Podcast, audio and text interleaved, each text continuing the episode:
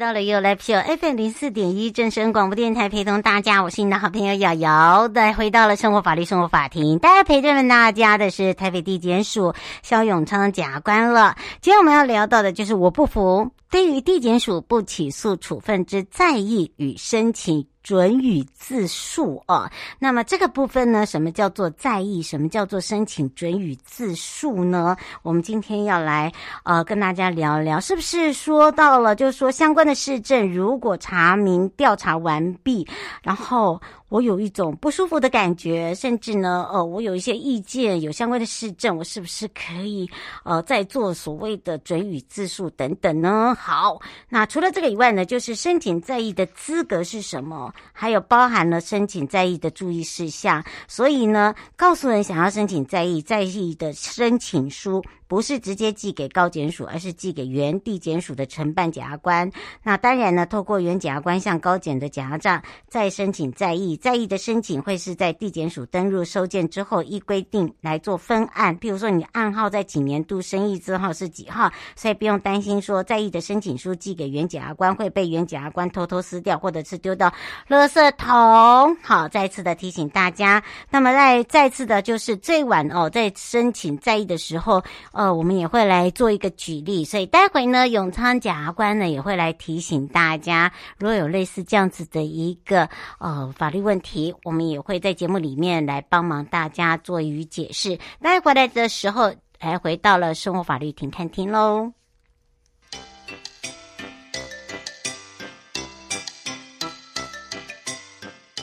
怎么办？怎么办？怎么办？怎么办？哪呢？哪呢？哪呢？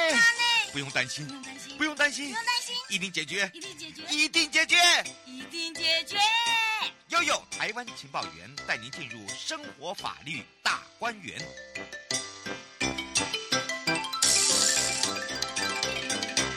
到了生活法律大观园，我是你的好朋友瑶瑶，来到了法务部。那么法务部呢，在昨晚的时候讲到了这个使用毒品外役间受刑人全面验尿防再犯哦。那么为什么有这样子的一个部分呢？要来做一个说明啊。那么这个也是因为呃，在事前呢，呃，很多人对于哦这个。呃，外衣间呢，不是那么的了解，然后包含了外衣间呢，呃，这个如何的符合规定啊，那么来进入这个所谓的外衣间。好，那这也就是在之前的立法三读修正的外衣间条例部分条文调整后，呃，这个所谓的。呃，遴选门槛，那如何去落实中间处遇的功能，符合外役间的一个阶段性处遇的目的，包含了达成受刑人的复归社会的矫正目标，同时也是降低外役间的受刑人呃可能会刺激伺机来做脱逃或者是逾期不归，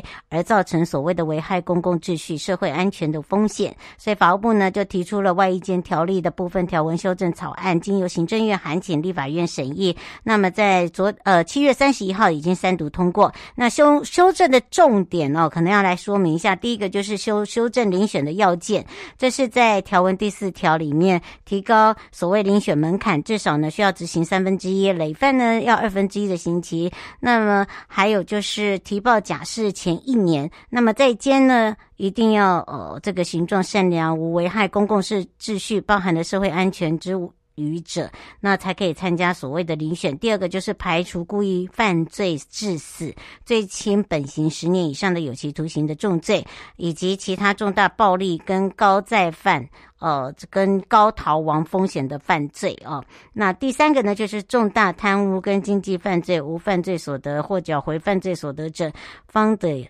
参与这个遴选，否则一律都是排除的。那再来就是第四点，排除加重诈欺，哦，加重妨碍自由、招募他人到国外参与犯罪组织的，哦，跨境犯罪。那第五呢，就是排除制造、运输、贩卖，包包含了转让的毒品犯罪。那考量现行毒品刑事。政策的一个呃转区以治疗代替处罚，那么仅单纯持有所谓的适用毒品犯，那么参与遴选到开放式的机构来接受戒瘾治疗，来复归于社会。好，那当然这个是在第一点，在修正遴选的要件。那第二个呢，就是增列所谓的淘汰事由，这是在修正条文里面的第十八条，受刑人违反哦所谓的返家探视规定啊，包含了受伤或者是罹患疾病致不适于外役间继续执行等情形，立即的撤回一般的监狱，那么收回得以缩刑或者是确保。呃，这个社会安全。那第三个呢，就是严审返家探视的要件，这在修正条文里面的第二十一条。那这里面呢，包含了外役间的需要严格考核受刑人在监的一个状态，包含了无危害公共秩序、社会安全之余才准予返家探视。那至于外界质疑的这一次修法呢，未修正累犯的部分，那么因应现行外役间条例，原则上是排除累犯。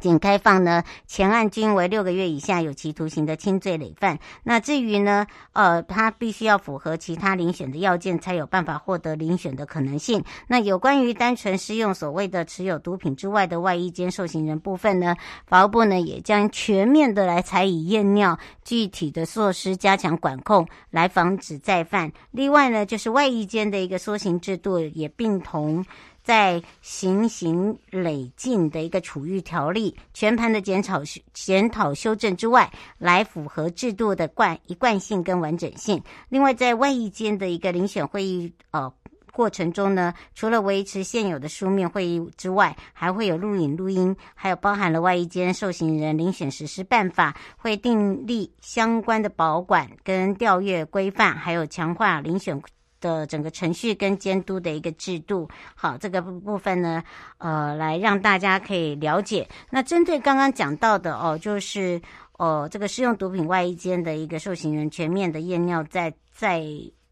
防这个所谓的逃犯哦。那么当然这个部分在修正，主要也是把这个。呃，门槛提高。那至于呢，受刑人需要符合有期徒刑执行三分之一等于三种情形才能参加遴选，不得遴选的情形，现行的六款扩充到十五款。那犯罪轻的本刑是十年以上的罪是其中之一。那还有就是不得参加外一间遴选的情形，包含了贩毒，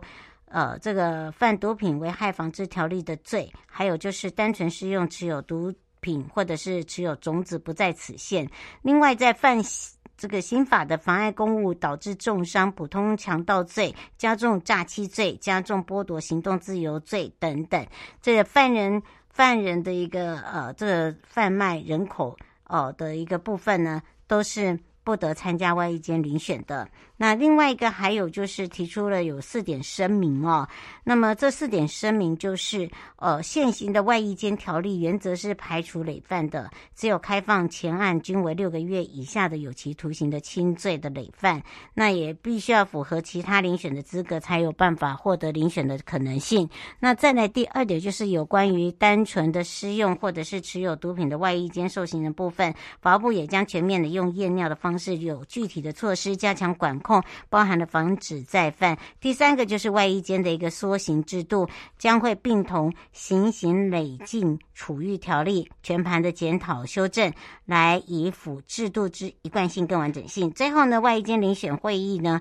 整个过程会以书面会议，还有录音录影，还有就是外衣间的一个受刑人遴选办法订立为相关保管，还有就是调阅的规范，来强化整个遴选。整个程序的一个监督，呃，这个所谓的机制哦，让我们的民众可以比较清楚。这也是我们在这一次呢，在整个外衣间遴选的过程中的修法的部分。另外呢，在现行法庭哦，也要来特别跟大家说明一下。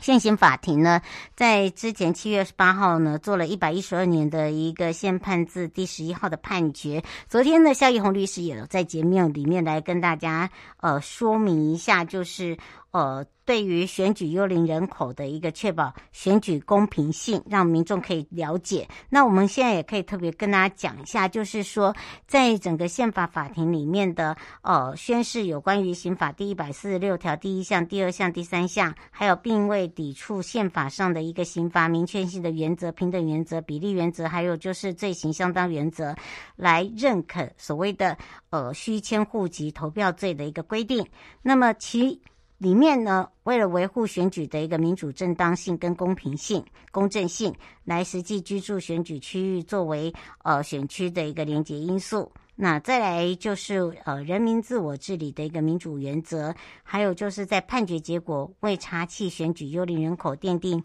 和宪的一个稳固基础，对于所谓的吓阻选举。哦，舞弊妨碍选举的结果极具很重要性的。那么，当然在法务部也函请了选举查查的一个工作纲领，呃，查这个幽灵人口列为六大的政策之一。那么这一次呢，呃，也让最高检察署来督导台湾高等检察署统筹各检察机关，来包含了幽灵人口在内的所有妨害选举不法的一个犯行，秉持的就是他们无底线、无上限、无时限，呃，这样的一个决心。那也。也办理所谓的妨碍选举的一个查查跟宣导活动，来达成整个端正选风以及选贤与能的一个工作哦，维护整个民主的根基。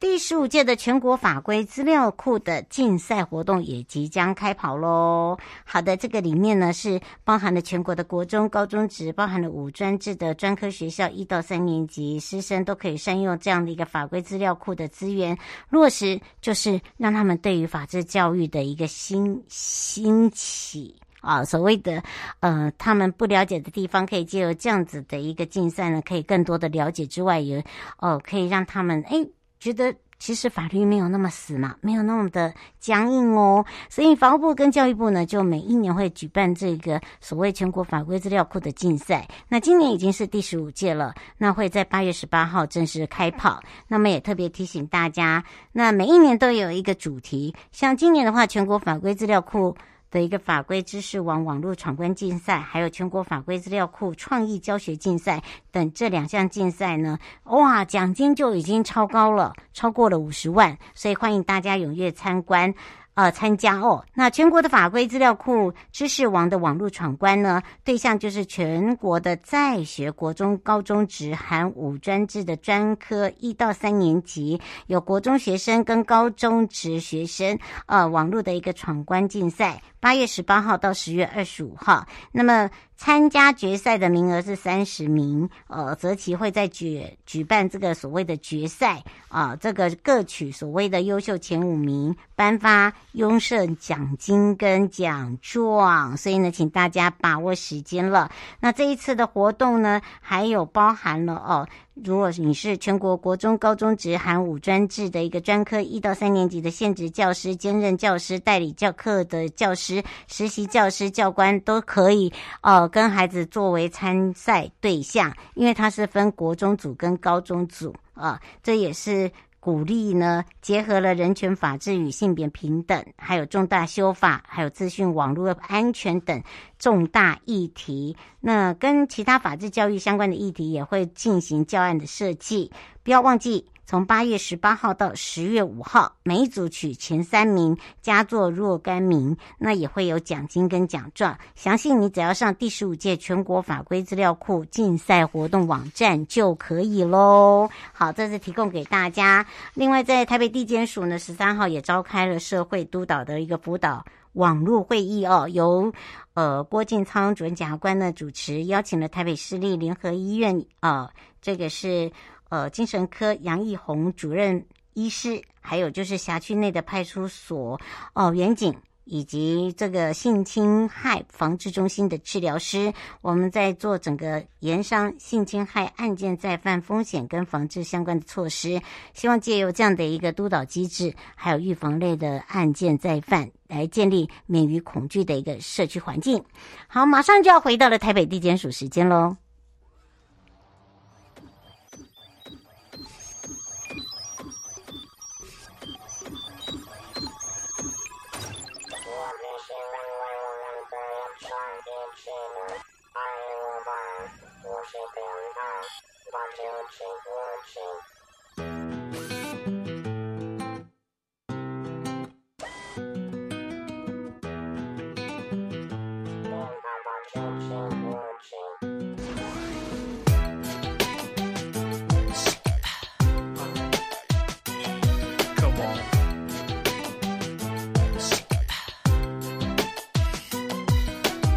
2番を手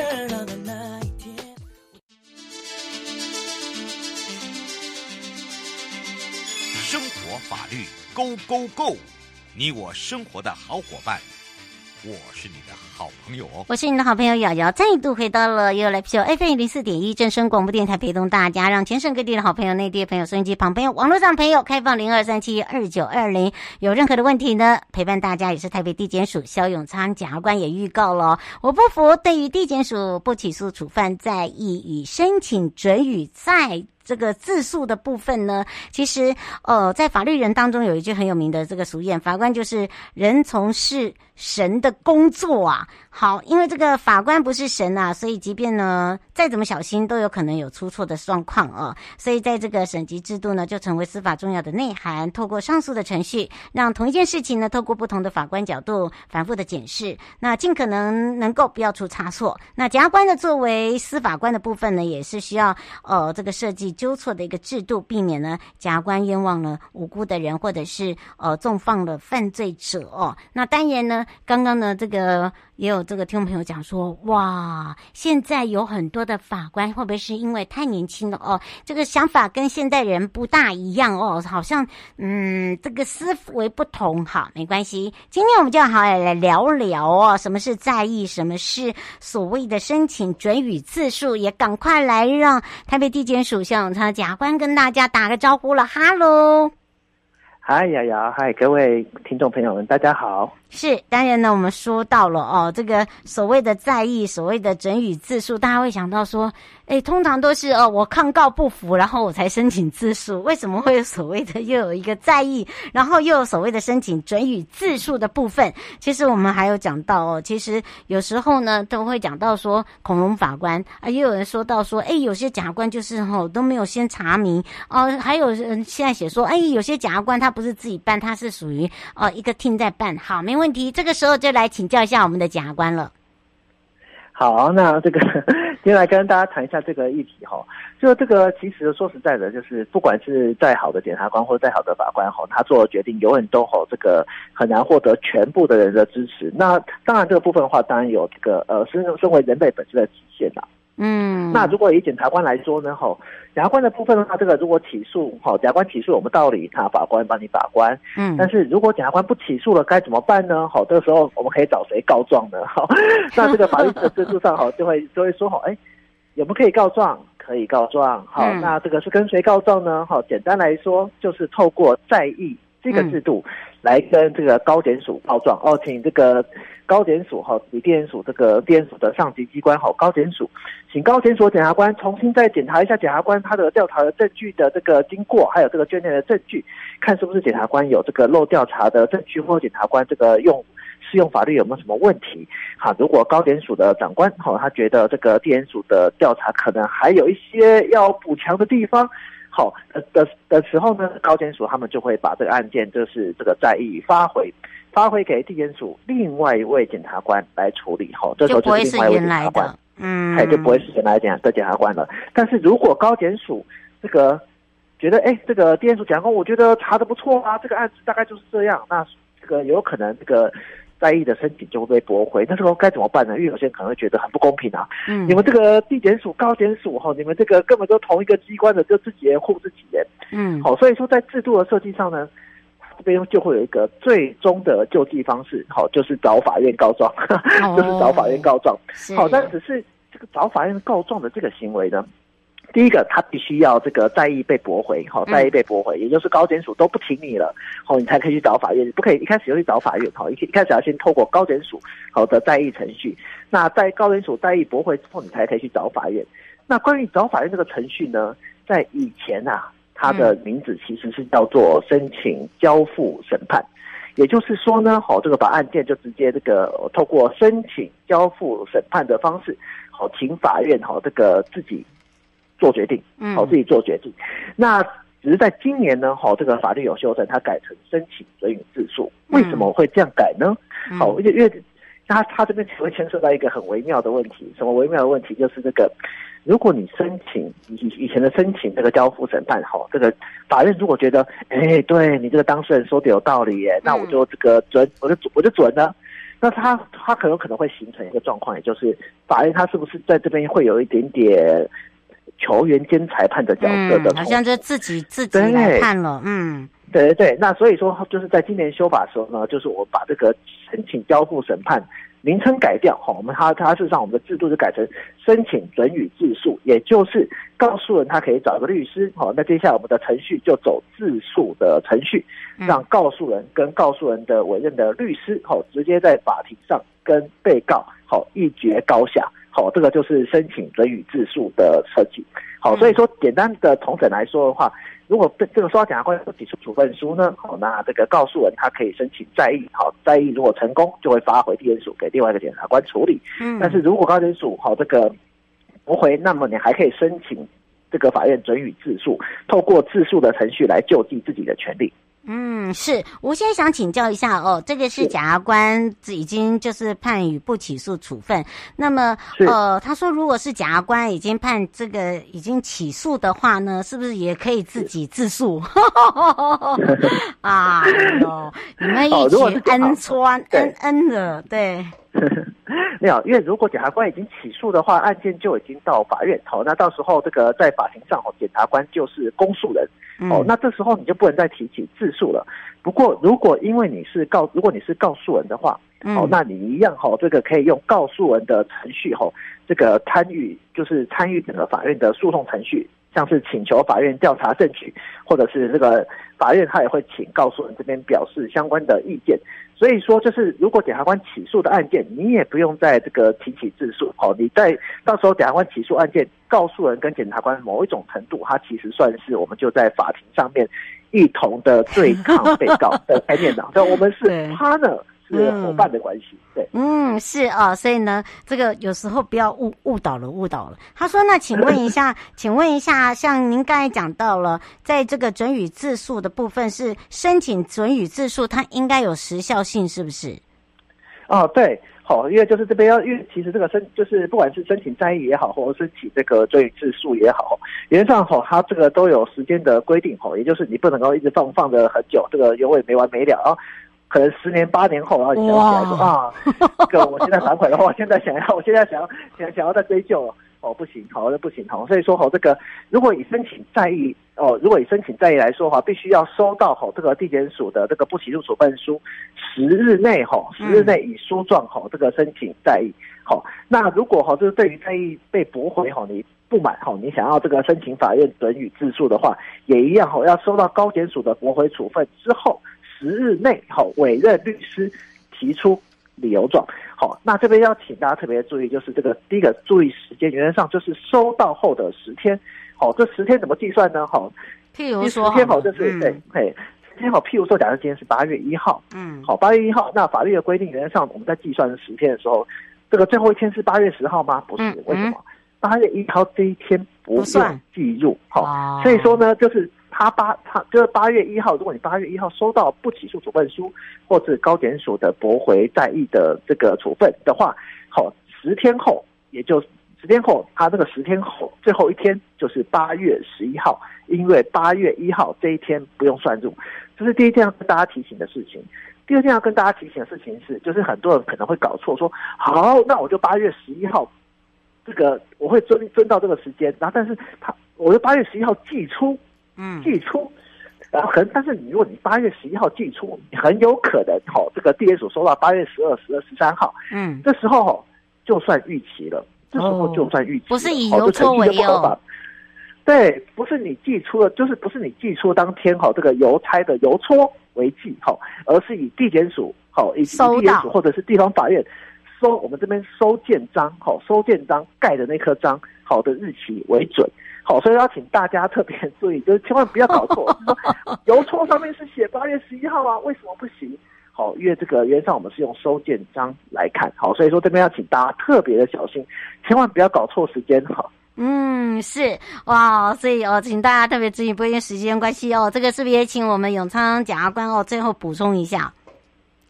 好，对，那其实其实哈，这个这样的制度哈，就是这个呃，就是可以让大家就是有有机会这个寻求一个救济的。那最主要哈，还是要请大家哈特别注意一下哈，特别特别注意一下这个时间的这个部分，因为我们实务工作上面哦，真的哈，偶尔就会遇到有些人，他们可能就是这个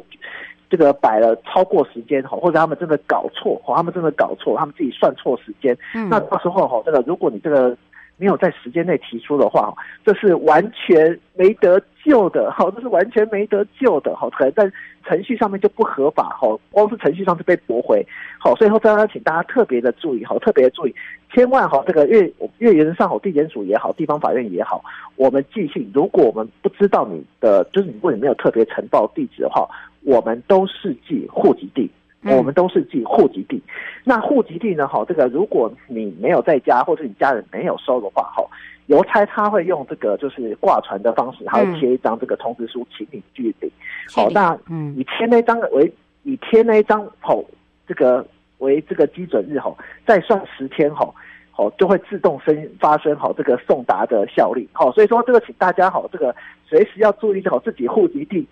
的信箱有没有被贴法院的这个就是信件招领文书哈？如果有的话，一定要赶快去领好，不然可能会影响到自己的权利。嗯，也要非常谢谢台北地检署萧永昌检察官，谢谢谢先生说非常谢谢你，下次可以讲抗告吗？好，这个是下次的事情了。然后我有非常谢谢我们的永昌检察官，我们就下次空中见哦。好的，好，谢谢瑶瑶，谢谢大家，拜拜。拜拜。